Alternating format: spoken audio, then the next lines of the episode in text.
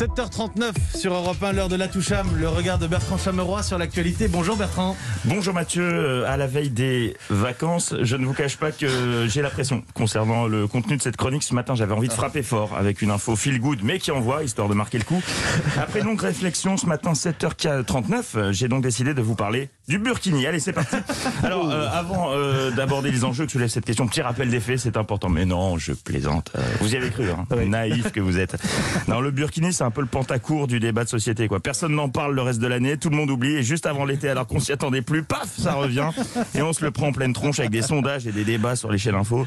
Ceci dit, en contexte de pandémie, reparler du Burkini, c'est un signal positif. Ça veut dire qu'on est en train de sortir de la crise sanitaire. Si on a du temps à perdre avec ce débat, c'est que ça va mieux.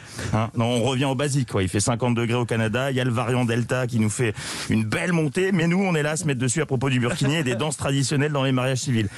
C'est un petit côté monde d'avant, c'est sympa. Vous Euh, nostalgique. quoi. pas de Burkini ce matin, mais cette information déroutante. Amis auditeurs, si vous êtes en train de faire quelque chose, arrêtez tout. Prenez deux secondes pour vous concentrer. Attention, on y va.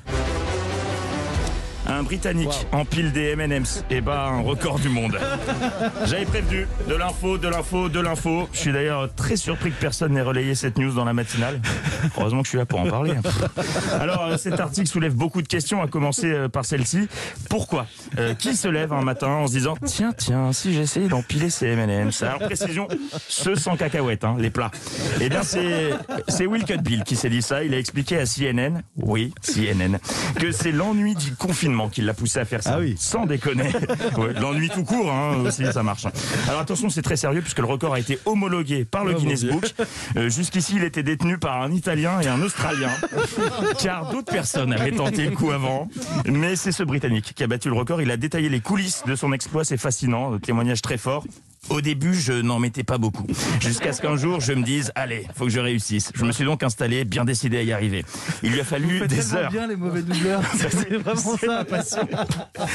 Plusieurs essais avant d'y parvenir. Ce record m'a pris énormément de temps. J'étais totalement excité quand j'y suis arrivé. Imagine le truc, quelle époque on en vient à être heureux d'avoir réussi à empiler des M&M's. Et le champion envoie un message d'espoir à tous. Si vous vous accrochez, vous trouverez un moyen d'y arriver.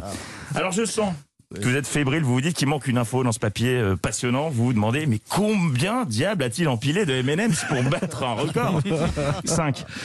Non. 5 M&M's euh, empilés. La plus Pas haute plus? Non, la plus haute tour du monde selon le Guinness Book. Ah, mais je vais être obligé d'essayer.